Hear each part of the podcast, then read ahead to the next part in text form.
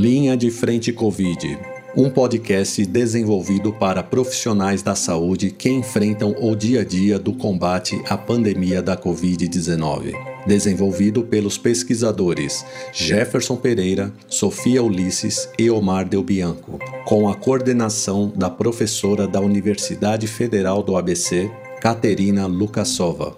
Apoio e financiamento da Universidade Federal do ABC.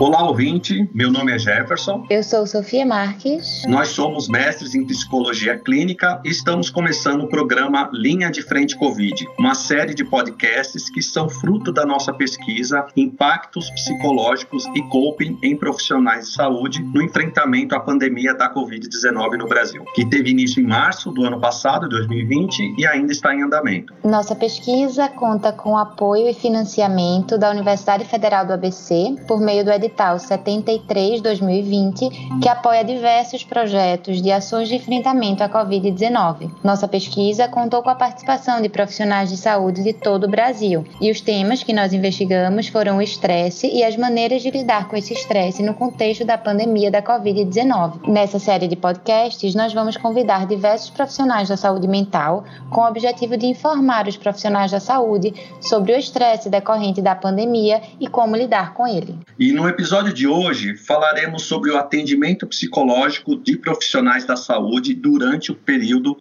da pandemia. Para falar sobre isso, convidamos a psicóloga Renata Fernandes. Ela é mestre em psicologia clínica pelo Núcleo de Estudos Avançados em Psicossomática da PUC São Paulo. Ela atua num grupo de suporte psicológico a profissionais da saúde da linha de frente do combate à Covid-19. Renata, bem-vinda. Obrigada, queria agradecer pelo convite. É uma honra poder participar do projeto. E vamos bater um papo, né, para ver se a gente consegue, numa, num período em que a gente está encontrando grandes dificuldades e grandes mudanças na área clínica, tentar entender um pouco, um pouco mais, né, sobre esse processo que a gente está vivendo. E um pouquinho antes da gente começar é, essa, a gravação desse podcast, a gente falava com a Renata e ela explicava um pouquinho da trajetória dela. Eu queria começar então, Renata, conta um pouquinho da sua trajetória até chegar nesse trabalho que você está fazendo com os profissionais da linha de frente e outros, né, que você comentou que faz com situações de emergência também, em empresas e outras situações. Sim. Ah, bom, eu quando comecei, já no começo, é, da faculdade, eu me interessei muito por essa questão de situações emergenciais, né? Então, tanto que o meu TCC, por exemplo, eu apliquei o Rocha dentro do hospital, porque essa área hospitalar, tanto a área hospitalar como a atuação do psicólogo em situações de crise, sempre me chamou muita atenção. E aí eu comecei a trilhar um caminho, né, para esse tipo de atendimento. Então, eu trabalho com ilutados, é, trabalho com pessoas que sofrem algum tipo de acidente, ou seja, situações de crise mesmo. E quando eu fui fazer o meu mestrado, que eu fiz né, na área eh, clínica e hospitalar, eu fiz a minha pesquisa com os bombeiros. Né? Eu fui pesquisar neles especificamente a questão do estresse, do burnout e quais as estratégias de coping eles utilizavam para lidar com uma profissão tão estressante, né? no dia a dia. E então, e entender um pouco mais a maneira como eles atuavam, porque como normalmente eles são os primeiros a chegar no local, eles é que têm um contato é, inicial com o paciente. E na maioria das vezes esse paciente ele está em estado de choque, né? E, então eu queria entender todo esse processo. A partir daí eu fui é, né, presto serviço para uma empresa. E com a pandemia nós fomos afastados porque eu faço atendimento em todos os hospitais, então eles me acionam olha, temos uma emergência em tal hospital que tem o teu perfil, se você pode até lá atender. Tanto como nos locais de atendimento mesmo. Às vezes a gente chega junto com o bombeiro. Ou, às vezes, a gente chega antes até do que o próprio, né, do que o próprio resgate. E isso eu acho que é um campo que tende muito a crescer. Porque a gente sabe que a questão do estresse, ela é extremamente, ela influencia, influencia totalmente a questão do tratamento. Né? Então, a partir disso, quando a pandemia se iniciou, além de disponibilizar pessoalmente o meu consultório, alguns horários para atender as pessoas enlutadas ou uh, que estivessem adoentadas pela própria, pela própria doença, enfim, E eu participei, e ainda participo, porque os projetos ainda estão andando, é, de um projeto que foi um psiquiatra que desenvolveu, onde ele criou um grupo de psiquiatras e psicólogos.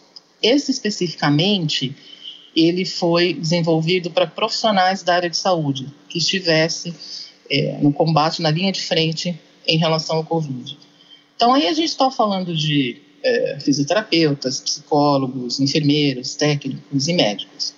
E o outro projeto é, foi desenvolvido para a população manauara, atendimento também, nesse caso especificamente é um grupo só de psicólogos, voltado para as pessoas que estivessem em processo de luto, porque a gente sabe que é, em Manaus houve uma, ainda, né, parece que houve uma melhora, mas ainda há uma demanda muito grande, então há pessoas que perderam praticamente a família inteira, né?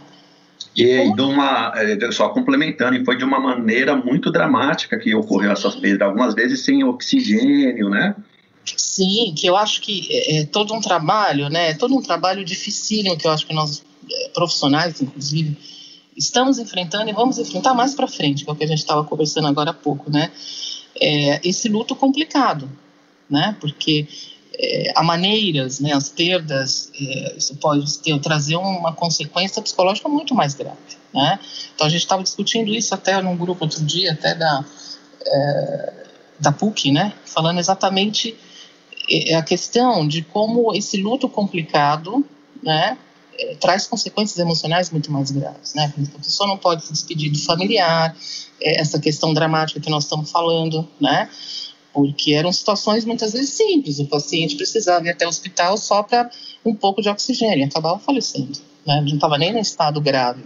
Então, é um sentimento muito de, de no mínimo, de muita impotência a princípio. Sim, né? e, e, isso também vai ao encontro, Renata, de algo que a professora Denise, né, eu estou lembrando aqui, você está dizendo, né, dessa, dessa importância do trabalho de, de, socorro psicológico, vamos chamar assim, de uma emergência, né, a, a professora Denise, no primeiro podcast, ela fala sobre como começou a se desenvolver um trabalho com os veteranos da guerra do Vietnã, isso nos Estados Unidos, né, por causa que eles começaram a desenvolver sintomas do transtorno de estresse pós-traumático. E eu também me lembrei é, do Vander Kolk, que é um é um, é um grande, acho que é, um psiquiatra, é psiquiatra, se não me engano, é, e ele fez um trabalho com aquelas vítimas de, da, do, do 11 de setembro e posteriormente daquela explosão que teve numa maratona, se não me engano, foi em Chicago. Sim, né, ele sim. conta né, todo esse trabalho de socorro, emergência, socorro psicológico emergencial. Isso parece se tornar mais evidente né, no, agora na pandemia, por porque é algo que está é, sendo mais perene, ou seja, a gente tem um evento é, agudo como as torres, é, o evento das torres gêmeas, é, mas é um evento pontual. A pandemia, a exemplo de uma guerra, ela parece ser algo mais perene, algo que vai durando mais tempo. Sim. Como a gente pode entender uma emergência num caso desse que é mais longo, Renata? Seria mais difícil o trabalho com essas pessoas? É claro que ela é importante, mas fala um pouquinho dessa importância e da criticidade desse trabalho. É interessante você é, comentar sobre a Denise, né? Porque além de foi incomissional, é minha, foi minha orientadora. E nós estudamos muito essa questão dos bombeiros até, do 11 de setembro, porque é, encontramos vários artigos, né? Interessantes. Um deles, que eu acho que é importante a gente citar, só para a gente entender a gravidade do que nós estamos falando, do, é, disso que você está dizendo do socorro, né, da importância é, da, da, de você ter um socorro psicológico e a gravidade de não ter. Né? Então, eu achei um artigo que foi publicado, que os, os estudos, de fato, começaram no 11 de setembro, né, sobre estresse pós-traumático, porque até então não se dava muito valor a isso, pode-se dizer. Né? Não era muito falado tinha os estudos com a questão da guerra, mas não parece que o 11 de setembro, tanto que a infinidade de artigos é assustadora, a partir daí, né? E aí eu me lembro que esse artigo me chamou muita atenção. Dois bombeiros que trabalhavam juntos, que estavam, não foram sobreviventes no 11 de setembro, e eles, é, depois de seis meses, tiveram um câncer, e após seis meses, os dois faleceram e faleceram no mesmo dia, né? Então, é, a gente sabe, né, por exemplo, que a psiconeuroimunologia ela traz muitos estudos relacionados à questão do estresse, né, que as consequências que isso pode trazer ao corpo, né, é, como isso vai trazendo uma alteração comportamental, vamos deixar bem claro que não é nada mágico. Ah, eu senti um estresse, eu vou ficar doente. Não, não é bem isso, assim, né? A gente sabe, por exemplo, que a mudança de comportamento, a pessoa está num grau um pouco mais estressada, ela muda comportamento, ela pode comer mais, deixar de fazer exercício, beber mais, fumar mais, enfim. E com isso, ela vai tendo uma, é, uma alteração no corpo, né? Então, acho que é muito interessante a gente falar a importância, né, realmente, de é, um atendimento pontual para isso, que a gente sabe que depois de três meses, a gente tem alguns comportamentos que podem mudar durante esse período, mas depois de três meses, se esses comportamentos continuarem, a gente tem aí um estresse pós-traumático que precisa de tratamento, né? E em relação à pandemia, o que eu percebo é que ainda não há essa conscientização né? E com o agravante de que nós estamos vivendo um período estendido, que é o que você disse. Você tem lá, é, você sabe o que aconteceu, e depois disso você, é, de uma certa forma, sabe o término, quando que, como que as coisas é, vão ficar, né? Eu acho que acaba sendo mais fácil até o tratamento. Então vai ser um grande desafio para todos nós, né? Porque é, de que maneira nós podemos lidar com isso?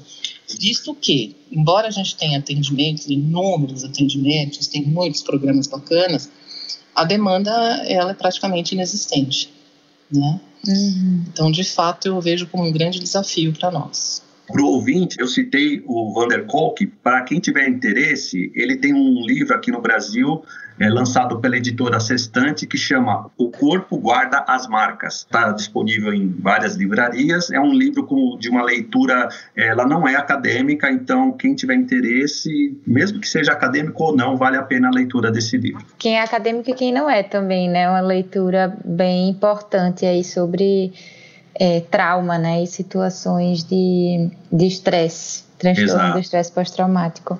Fiquei pensando com relação a, a isso que a Renata estava falando também, é que é uma situação que eu acho que a gente nunca antes vivenciou, que é, é no mundo inteiro, né? A gente não tem um lugar que está isento de, de passar por essa situação que a gente está passando, né? E aí realmente isso coloca uma é, um alerta muito grande para a importância da psicologia, né?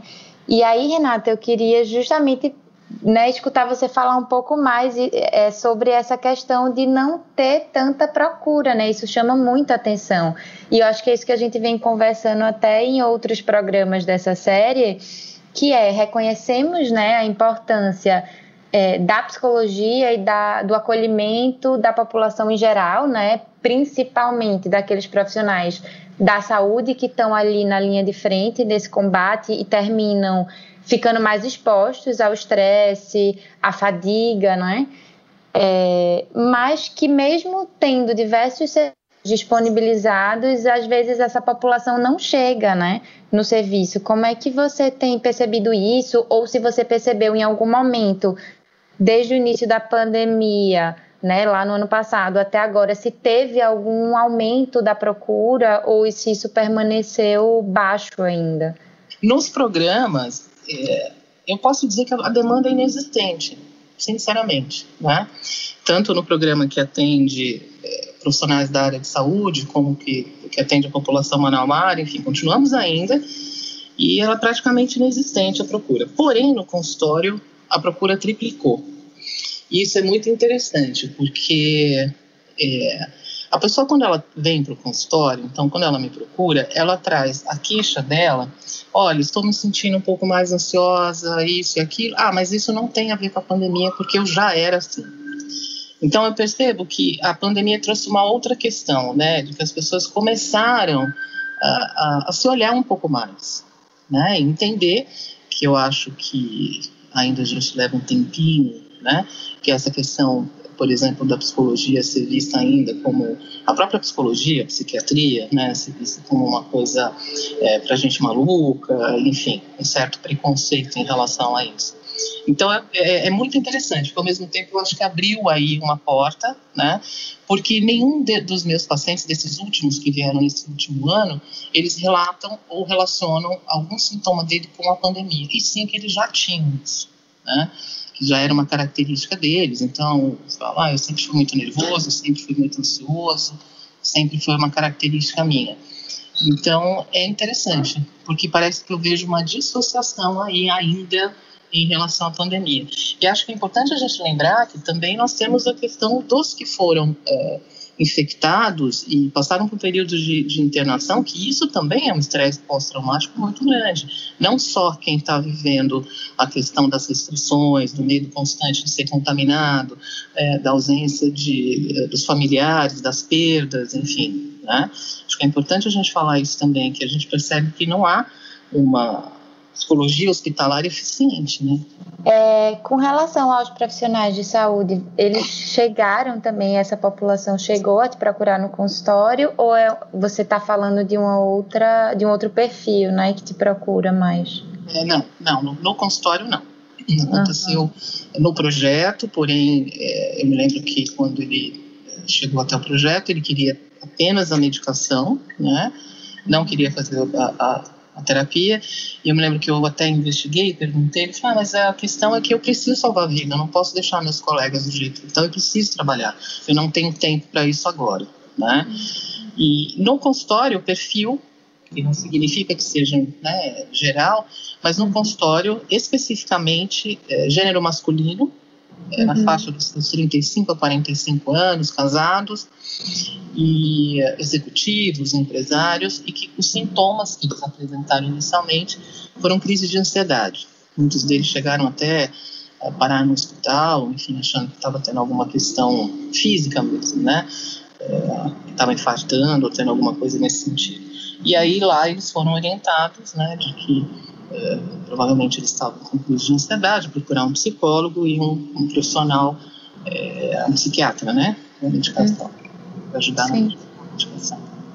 É, agora é curioso também, né, Renata? Você falou, fiquei pensando na, na pesquisa que a gente fez, é, uma das questões né, que a gente colocava era se havia sido implementada alguma ação de atendimento psicológico, de auxílio né, aos profissionais de saúde nos hospitais.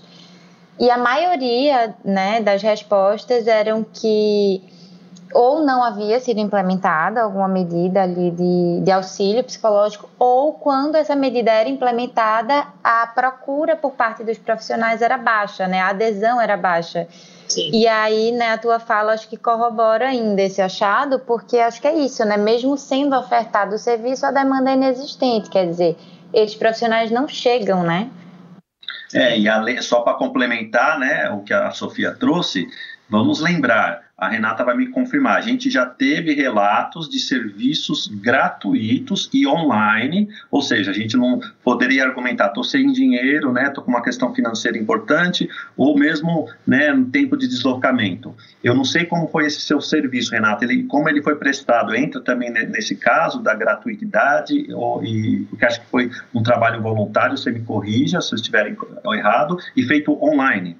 Sim, sim, todos os atendimentos online, todos eles gratuitos. Tanto os três, né? Esse projeto para a população manauara, para a população é, profissionais da área de saúde, todos eles gratuitos e online. Né? Então, o que facilita muito, né? Sem dúvida nenhuma. Exato. Eu acho que é, eu percebo, né, que você foi falando dessa questão de dentro do hospital, enfim. E eu sempre atuei, né, como eu disse, é, eu, até, até a pandemia eu prestava serviço para uma empresa onde eles me acionam e eu vou até o local e a maioria dos atendimentos sempre foi hospitalar. Então, é, e eu como profissional, eu percebia que, por exemplo, embora tivesse né, um psicólogo, porque é obrigatório o hospital ter, não há projetos eficientes. Né? E não há mesmo atendimento, a ponto deles terem que acionar um profissional que é de fora para atender aquele paciente que está lá internado né? E que o paciente é, são segurados, ele pode pedir esse, esse serviço, né? Então, inúmeras vezes eu fui, ainda perguntei, falei, mas passou algum profissional aqui? Algum, ah, não, não passou nenhum psicólogo, não sei nem se tem, né? Então, já não tem para o paciente, menos ainda para o profissional da área de saúde. Agora, que é muito interessante esse dado é o porquê que o profissional da área de saúde, conhecendo, inclusive, toda a parte teórica, né? Ele sabe quais são as dificuldades em relação ao estresse, etc., ainda há uma resistência, né? para o tipo de tratamento. É, e é, é muito interessante porque a gente também notou, né, a, a Cideli, que foi uma participante de um dos podcasts, ela trouxe um pouquinho do perfil né, da, da, das pessoas que são mais acometidos por estresse. Ela falou que era, era era notadamente as mulheres, né? E engraçado, agora você está fazendo um contraponto, que tá, eu estou pensando aqui que no consultório apareceu agora mais homens. Agora, trazendo de novo para o contexto da pandemia e da questão, dentro da questão hospitalar, dos profissionais da linha de frente, você percebeu é, um, um, padrão dessas de pessoas que, faz, que faziam essas recusas que você citou? Eram mais médicos, eram mais enfermeiros, eram mais homens ou mulheres, ou não tinham um padrão? Na verdade, é, o que eu percebi foram mais enfermeiros mesmo, porque o médico, que eu saiba, ele nem chega até o tratamento. Então, enfermeiros que, que, que, que também é quem acaba tendo, pode-se dizer, a maior demanda, né? Que está ali na, na linha de frente. Então, eu percebi que é, os médicos nem chegam. Né? Então, os poucos que chegaram são enfermeiros, por exemplo. Né? E aí vem uma outra demanda também. Vieram muitos professores, mas infelizmente não tivemos como encaixar nesse, né, é, nesse projeto especificamente, porque era voltado para profissionais da área de saúde. Chegamos até reuniões para ver se mudaríamos, enfim, até né, o foco, mas outros profissionais chegaram, mas da área de saúde não. Renata, você tem alguma ideia, alguma hipótese a, a que a gente pode atribuir esse fato? A gente tem é, confabulado um pouco, né, esse respeito, eu e o Jefferson, e até com outros convidados aqui, né, aqui, por que será, né, qual será o motivo de, da dificuldade do profissional da saúde se colocar no lugar de paciente, né, porque no final das contas é isso, né, é abrir espaço para para a escuta, para o sofrimento dele próprio, né? É, é, muito interessante, assim, eu pensaria, até como psicanalista, poderia levantar inúmeras hipóteses, né, mas como sempre, seriam apenas hipóteses, mas eu, às vezes eu tenho a sensação que o medo dele de adoecer é tão grande que ele exclui completamente essa possibilidade, né, então, é, e aí eu posso dizer, por exemplo, do consultório, né, então eu tenho é, alguns profissionais da área de saúde, médicos inclusive, mas que não têm a ver, já estão comigo há algum tempo, né, antes da, da então, se a gente for pensar um pouco nesse perfil, né, que eu acho que a, a, a pandemia ela trouxe muito essa questão da finitude para todos nós, né, da fragilidade, da finitude, e que a gente sabe que a maioria, por vezes, a maioria das nossas atitudes diárias é para fugir disso, né, do quanto somos frágeis, das nossas limitações, da nossa finitude mesmo. Por isso que muitas pessoas é, acabaram tendo que entrar em contato com esse fato, né? E trouxe uma ansiedade muito grande. Se a pessoa né, sempre é, esse medo, né, o medo do adoecimento, que inclusive a maior queixa é essa, né, o medo de adoecer, adoecer, mas a pessoa já tinha esse medo há muito, há muito mais tempo. Então eu acho que pode ser essa hipótese, essa questão que foi essa profissional me disse, eu não posso parar, eu tenho que ajudar, eu tenho que, eu não posso nem pensar em, em, em ficar doente ou ter alguma coisa, porque as pessoas precisam de mim, então tem uma questão é, heróica mesmo, né?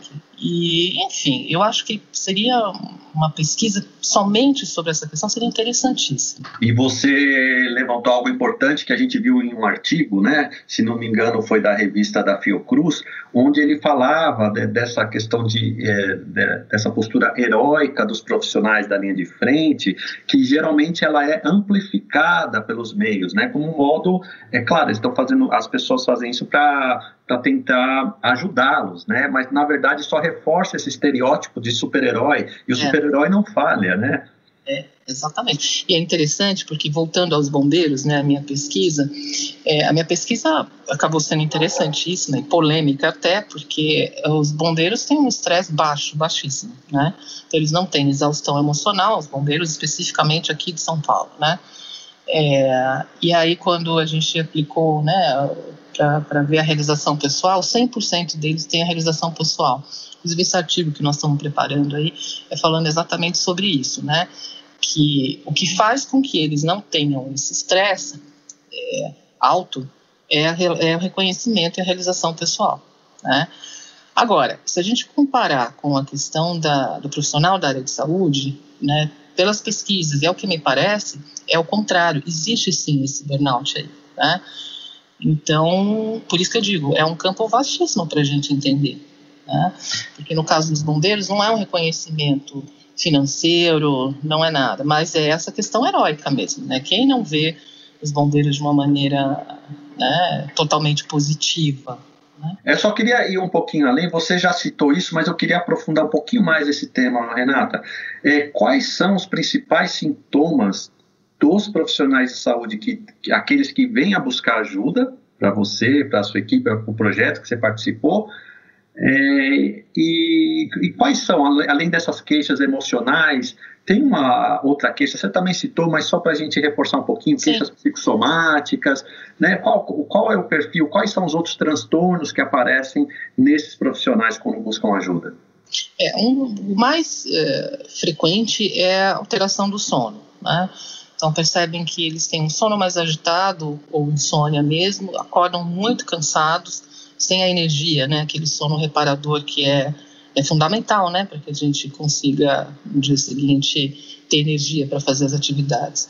Aí, é, segundo, vem muita reclamação de dor muscular, né? Então dor nas costas, dor no ombro, é, sempre com aquela queixa, ah, acho que eu dormi de mau jeito, né? dores de cabeça é uma outra né, questão. É, logo em seguida, há uma reclamação de dores de estômago. Né? Então, as pessoas sentem é, dificuldade para se alimentar. E aí, temos duas vertentes, que uma delas é ou estão comendo demais ou não estão comendo. Né? Então, há uma alteração de peso também. É, aumento da bebida, então, a pessoa que bebe socialmente, ela passa é, a consumir diariamente, por exemplo, algum tipo de de bebida alcoólica, enfim. Então, as principais são essas queixas, né? E aí depois vem a comportamental, se sente mais irritado, ou está desesperançoso, ou é, sente crise de ansiedade, que aí, né, sente o coração bater mais rápido, sudorese, que é aquela quando é, a pessoa tem um pouco mais, é, quando ela tem as crises mesmo de ansiedade, né? Tontura, então essas são mais por último, né? E a dificuldade em conviver com outras pessoas. Isso também é uma queixa muito comum. Você estava falando, eu estava pensando nisso, né? Porque termina que uma queixa vai se relacionando com outra e termina interferindo nas relações interpessoais, né? Até na família também. E, e é interessante porque é, com tudo isso ainda tem a pressão, porque é interessante é, quando eles chegam no consultório que falam, não, mas então só pode ser Covid. Eu tive um paciente que ele já fez até hoje 28 exames, né? Porque qualquer alteração ele acha que pode ser o Covid. Né? Embora muitas vezes o sintoma não, é, não está relacionado com a questão é, que os médicos orientam, né? De que você tem determinado tipo de sintoma, enfim.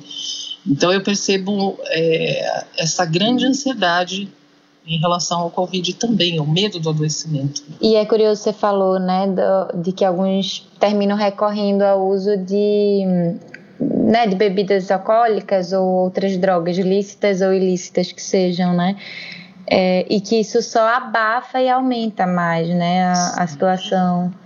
Sim, a gente acaba tendo problemas seríssimos em relação a isso, né, porque nesse período é, a pessoa que pode ter, ela pode desenvolver uma dependência né? Isso. Então, é, é, por isso que a gente tem que estar atento. Então, por uhum. exemplo, nesse caso especificamente dos bombeiros que, né, que saiu esse artigo que eu pesquisei, esses de Nova York, né? É, eles aumentaram o consumo de álcool, ficou bem claro isso no artigo.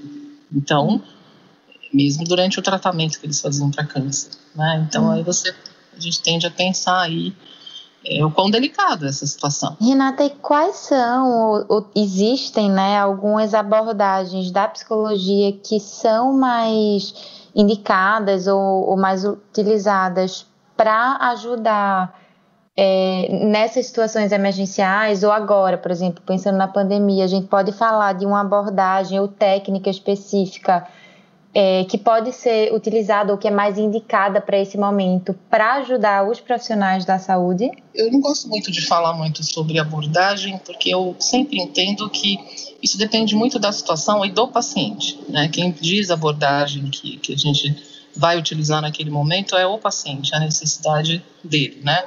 Mas a gente sabe que a terapia cognitiva, nesses momentos de situações emergenciais, ela tem tido ótimos resultados. Então, questão, né, é, duas coisas que a gente sempre fala: a questão da escuta e a questão do acolhimento.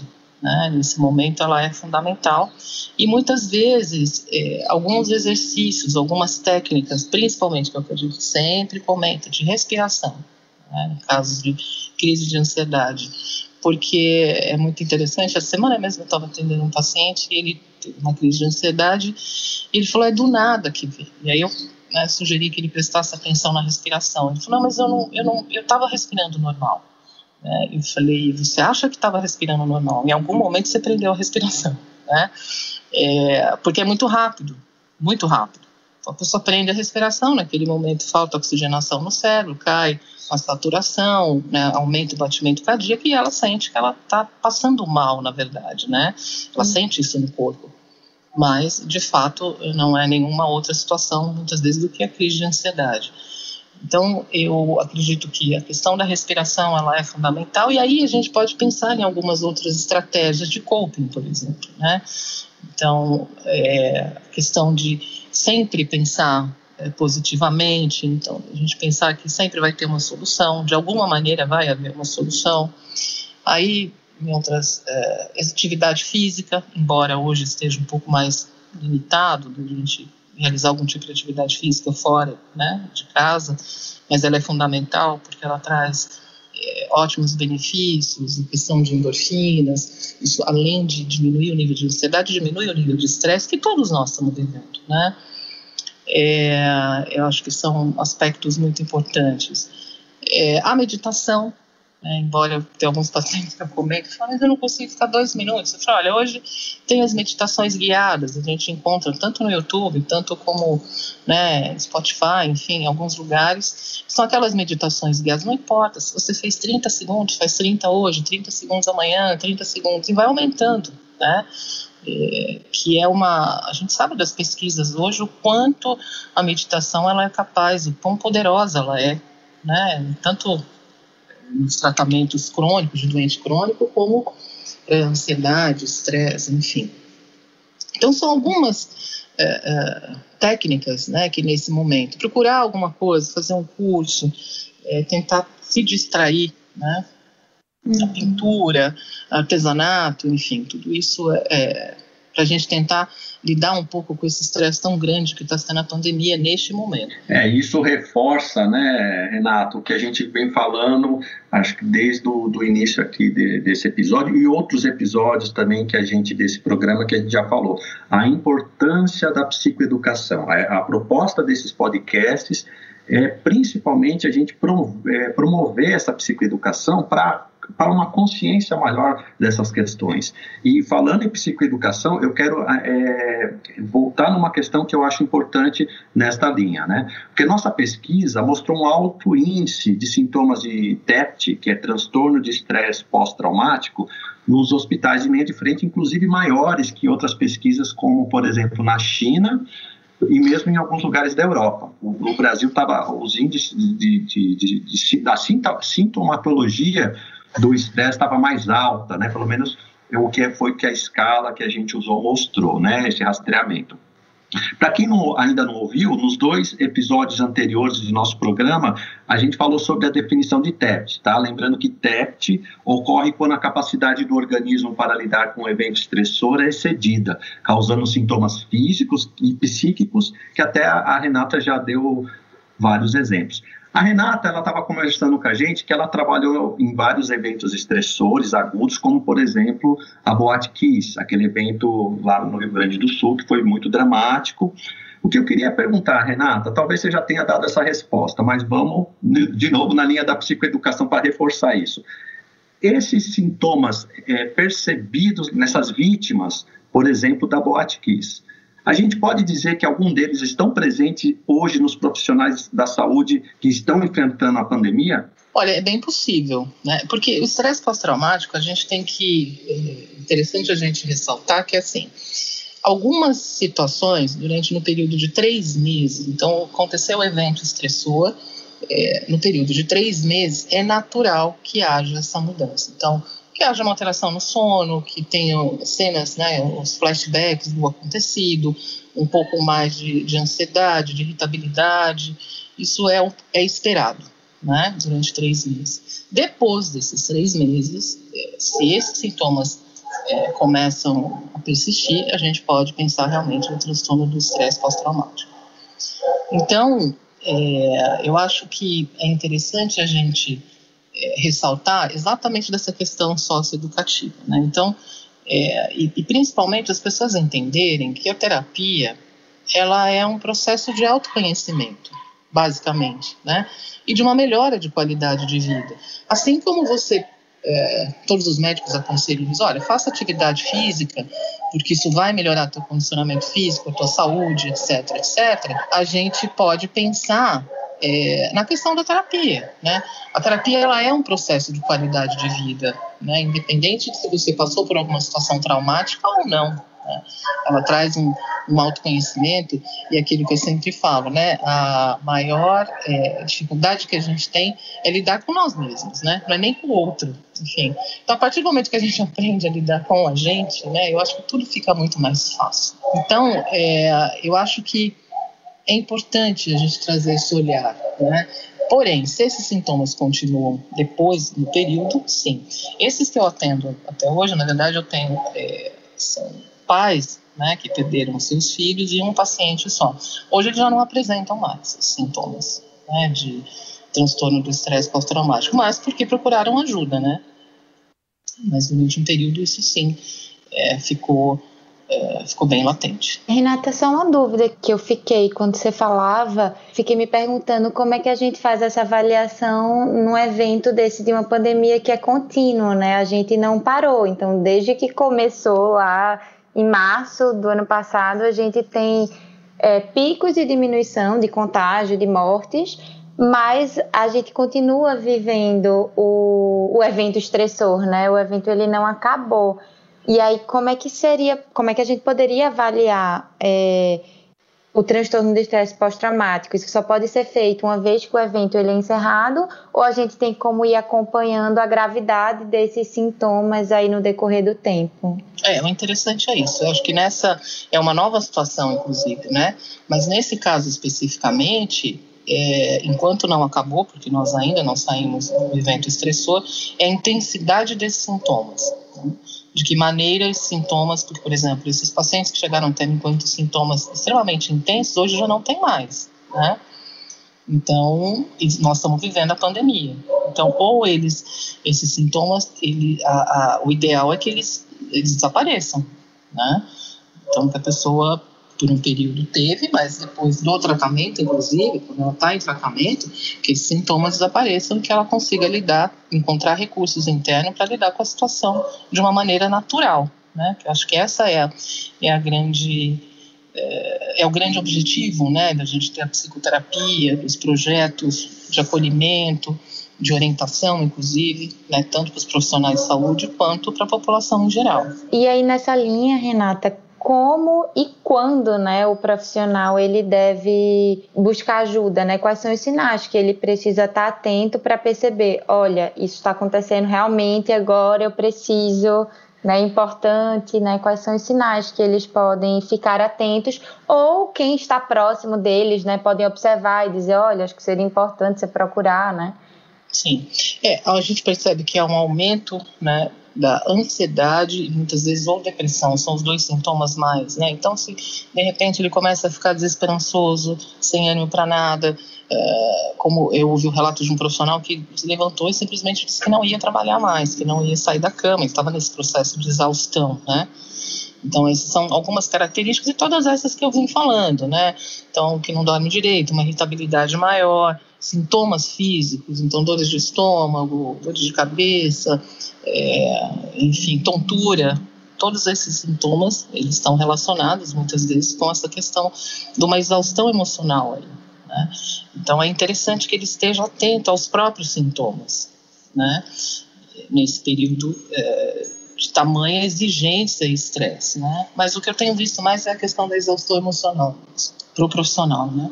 É, isso, inclusive, numa das do, dos podcasts, né, a enfermeira Andréia relatou, né, é, é, o dia a dia, ela é coordenadora de, da equipe de enfermagem de um hospital aqui da cidade de São Paulo e ela relatou, né, quanto esse estresse acaba, a Sofia trouxe, né, acaba afetando as relações interpessoais, inclusive, claro, no trabalho, né, e quando, no caso do profissional da saúde, num caso um pouco mais extremo, pode afetar a qualidade do, do, do serviço desse profissional, seja médico, seja enfermeiro. Então, veja, tudo isso é para juntar argumentos da importância de estarmos falando sobre é, a questão do estresse, a gente abrir um olhar cuidadoso para esse momento, para todos nós, obviamente, da sociedade, mas aqui em específico para os profissionais de saúde. Então, queria só reforçar mais uma vez que esse programa tem como objetivo a psicoeducação, ou seja, a gente quer trazer à tona a importância de olhar para isso, de buscar sim ajuda, né, de quebrar esses tabus que ainda existem, ah, porque a psicoterapia é coisa para louca, é para gente que está muito mal, eu sou fraco, eu sou impotente, eu não sou um super-homem ou uma super-mulher. Né? Então, é, mais uma vez, reforço aqui, é, esse programa trouxe vários exemplos de, de, sinais de quando você, ouvinte, seja profissional de saúde ou não, deve buscar ajuda. Queria só reforçar esse ponto. E da importância do autocuidado, né? Eu acho que a psicoterapia, como a Renata bem falou, né, ela entra nesse campo de uma prática de autocuidado, né? E aí, ao longo do, da nossa conversa, a Renata deu várias dicas boas, né? Eu até anotei algumas delas, porque eu acho que cada podcast que a gente faz, a gente sempre sai cheio de de boas dicas, né? Eu tô aqui tendo ideias de cartilhas que a gente pode desenvolver depois com, com práticas que sejam contínuas, né? Que não sejam só utilizadas em momentos de emergência, mas que a gente possa começar a aplicar e inserir no nosso cotidiano, né? Até para ter o que, como a nossa pesquisa trouxe, né, Sofia, melhores estratégias de enfrentamento, né? A gente viu isso na nossa pesquisa, que a gente chamou de coping, que é a mesma coisa. São estratégias de enfrentamento para essas situações adversas. E isso vem com o tempo, né? A gente desenvolveu uma estratégia no meio de uma pandemia, na, na, no, numa, na fase aguda do, do problema, é mais difícil, né? E aí só queria pedir para a Renata relembrar a gente, para a gente encerrar né, e caminhando para o encerramento com essas boas dicas de boas práticas, né, vamos chamar assim. Eu acho que, que seria legal a gente e fechando com essas indicações, principalmente nesse momento, né, que a gente está vivenciando de, de, momento crítico, né? Ela falou do pensamento positivo, atividade física, psicoterapia. É, eu, eu, inicialmente diria que a, a, principal, né, seria a psicoterapia, né? E aí não é, é tentando enfim, né, que a gente defendeu o nosso lado, né, mas é num sentido até de que, além dessas dicas, a própria psicoterapia vai fazer com que essa pessoa descubra as próprias, é, as próprias estratégias, né, de que ela consiga, de repente, ter prazer, se acalmar, enfim, enfrentar essa dificuldade, né, então acho que o primeiro, sem dúvida nenhuma, seria a psicoterapia, porque de repente tem alguns pacientes que não vão se adaptar é, a meditação nunca, né? Porque não tem aquela o perfil, entende? É, que fala, olha, eu tenho pacientes, eu já tentei, tentei, tentei, não consigo. Ok, então vamos procurar outras alternativas, né? Vamos procurar outras coisas. E a, a psicoterapia ela possibilita esse espaço, né? Que é do autoconhecimento e, e a própria pessoa poder encontrar o caminho dela. Né? Então, acho que vale a gente insistir. Né? E tem muitos programas, falam, ah, mas eu não tenho dinheiro, mas tem muitos profissionais que atendem valor social, tem muitos atendimentos gratuitos excelentes, enfim. Então, a gente tem essas possibilidades. Né? E aí você encontrar algo que também te traga prazer. Então, olha, eu sinto prazer na atividade, meu maior prazer é atividade física, então faça atividade física, né? Procure é, ouvir música, é uma coisa que traz muito um resultado excelente, né? Poder ouvir música, se desligar um pouco, dançar, né? seja dentro de casa, dentro de casa mesmo, que não tenha ninguém vendo ou que tenha, enfim, se mexa, né? Sinta o prazer né, de ouvir uma música e dançar, é, como eu disse, a meditação, que é muito interessante. É, e, e a, a, uma dos prazeres que acabou a gente tendo, que seriam os amigos, o apoio social, é, mesmo que seja por vídeo, por telefone, né, mantenha contato com essas pessoas, né, tenha amigos, converse com eles, é, os familiares, enfim, né, porque a gente sabe que a presença é, real ficou um pouco mais difícil para todos nós, mas é, mesmo, né, faça grupos, então converse, chame pelos programas, né, pelos aplicativos, enfim. Procure esse apoio social também, né, se tiver muito difícil, procure esse apoio social. E eu acho que é, acima de tudo, é como a gente vem falando, né? Reconhecer que a gente precisa de ajuda é um sinal de força e nunca de fraqueza. Excelente frase, viu, Renata? E isso está me fazendo lembrar, você, destacou a importância da psicoterapia, que hoje a gente vive num, em uma sociedade onde parece que se busca padrão para tudo, ou seja, fórmulas mágicas, né? Ah, eu quero, não quero ter estresse, então faça isso aqui, né? Uma receitinha de bolo com 10 passos e você vai ser feliz. Ah, meditação, é só meditar isso. igual o Dalai Lama aqui, tem 10 passos, vamos ser felizes eternamente, né? Mas me fez lembrar de uma frase do Jung, que ele é o fundador da psicologia analítica, para o ouvinte que não conhece, Jung, ele talvez trouxe essa frase em outro contexto, mas ele fala da equação pessoal. Então, quando você traz isso, me lembra isso. A equação pessoal, como o nome diz, é pessoal, é de cada um. As variáveis dessa equação, quantas tem, é cada um que vai dizer. Não vai ter nenhuma, nenhum manual de instrução pronto para falar como são, ou seja, como você vai lidar melhor com o estresse, como vai dar é, pior com o estresse, quais são as melhores estratégias de enfrentamento. Por isso que é, o que você trouxe, eu achei de grande importância. A psicoterapia pode vir nessa direção, ou seja, um autoconhecimento para você descobrir quais são as suas melhores estratégias, por exemplo, para o enfrentamento de uma situação adversa. Sim, é exatamente isso. Você estava falando, eu lembrei de uma adolescentinha que ainda está comigo, mas quando ela chegou, ela tinha um estresse muito grande, e aí a gente foi nesse processo, né? Ela falou, ah, mas eu não gosto de meditar, eu não gosto disso, não gosto daquilo. Bom, eu sei que um dia ela falou, eu descobri uma coisa que me acalma. Eu falei, é mesmo? Ela falou, é pintar a unha né? Põe uma música e vai pintar a unha. Eu falei, eu vou experimentar essa sua estratégia. e não é que de fato funciona, parece que hora que você está pintando a unha, você vai ficando concentrado, sabe?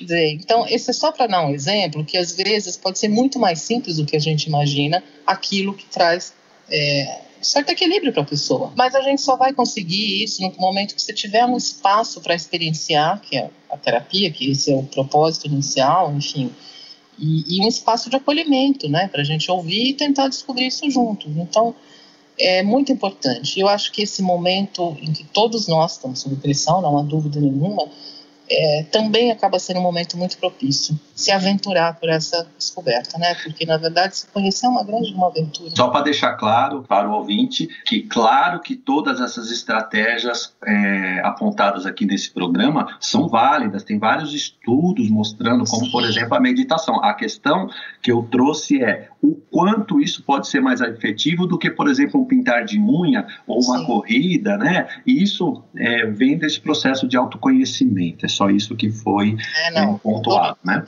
Tudo que a gente está dizendo aqui é embasado em pesquisas, enfim, sérias, né? Que a gente sabe que são anos de pesquisas com grupo controle, etc. E que elas são eficazes, não há dúvida nenhuma, né? Nós não estamos questionando.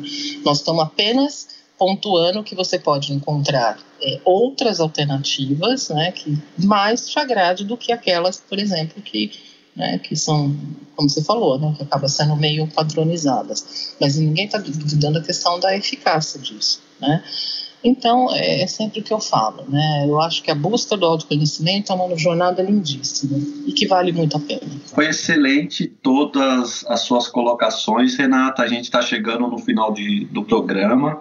Eu gostaria de agradecer a sua presença e todo, toda essa informação que você trouxe, que, como os outros convidados, sempre de extrema importância. Renata, você gostaria de deixar suas considerações finais para encerrarmos o programa? Caso queira deixar algum contato também, fique à vontade. Eu queria agradecer imensamente esse espaço da gente poder falar de uma maneira tão leve, inclusive, né, de uma maneira tão agradável sobre essas questões, sobre essa situação tão delicada no momento que a gente está vivendo. Queria me disponibilizar, se alguém tiver alguma dúvida, quiser conversar, quiser me mandar alguma mensagem, falar, olha, eu, tô, eu quero uma orientação, quero fazer, quero ir em algum lugar, enfim, qualquer coisa, eu estou à disposição, né? Eu estou à disposição, disponibilizo, ou até mesmo quiser participar de algum programa voluntário, ou né, participar como, é, como paciente, né? É só entrar em contato, a gente redireciona, né? a gente tem alguns programas, outras possibilidades, e agradecer muito o convite é, por essa oportunidade. Pode deixar o seu WhatsApp para contato? É 11 9 6907 5001. Então pode entrar em contato. Acho que esse essa rede, né, que eu acho que nesse momento é de solidariedade também, ela é fundamental. Muito obrigado novamente, Renata. Então, ouvinte, muito obrigado e até o próximo programa. Até a próxima. Esse foi o Linha de Frente Covid um podcast desenvolvido para profissionais da saúde que enfrentam o dia a dia do combate à pandemia da Covid-19. Esse programa é apoiado e financiado pela Universidade Federal do ABC, por meio do edital 73-2020 de ações de enfrentamento à Covid-19. Para maiores informações, acesse o nosso site www.pesquisacovid.com.br. .br